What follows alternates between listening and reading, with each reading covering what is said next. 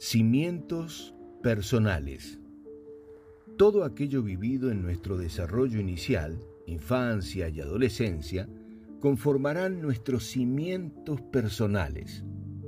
Todo lo que vemos de nuestros tutores será al comienzo la verdad, propio que no conozco otra cosa, sobre todo lo que voy aprendiendo. Estas enseñanzas y aprendizajes serán entonces nuestro cimiento personal, la base de lo bueno y lo malo, lo correcto y lo incorrecto, o simplemente nuestra forma de ser. El sistema neuronal, cuando tiene pensamientos recurrentes, construye una avenida de neuronas conectadas en la dirección de esos pensamientos. La ventaja futura es que el cerebro es imparcial, toma como verdad lo aprendido, pero luego lo puede cambiar. Tres tipos de aprendizaje. El aprendizaje tiene tres grandes puertas. Aprendizaje sencillo, aprendizaje noble y aprendizaje duro. Aprendizaje sencillo es todo lo que vemos donde vivimos. Las neuronas espejos permiten imitar todo alrededor.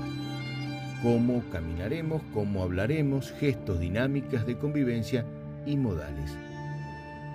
Aprendizaje noble todo lo que aprendemos en centros educativos o de maestros y profesores.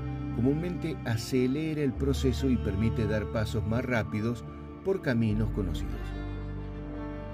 Aprendizaje duro es todo aquello que llega a nosotros por una experiencia vivida, algo que tuvo que pasar para que aprendamos de eso. Se le dice duro porque eso que sucedió puede haber dolido, Luego del suceso accedemos a un conocimiento. Dinámicas hogareñas.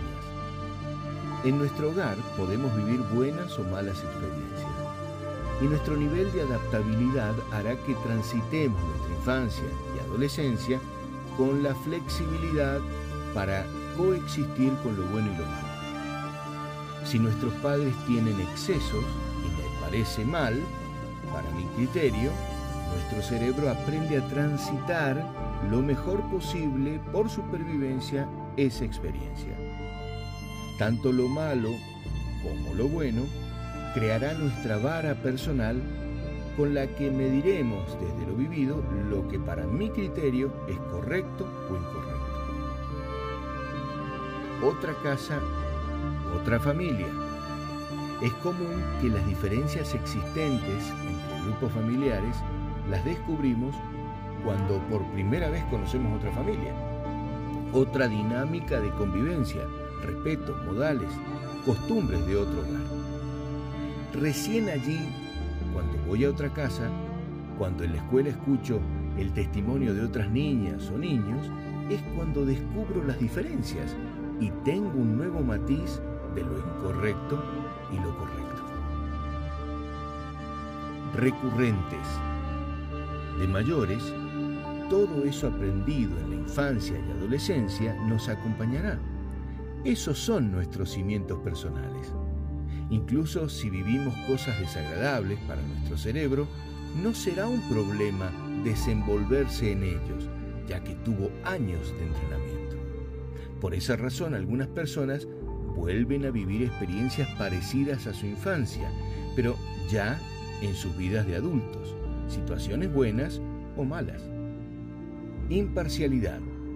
El cerebro es imparcial, lo que significa que a pesar de todo lo vivido, de lo aprendido y de la avenida de neuronas creada, gracias a pensar de una misma forma, puedes cambiar.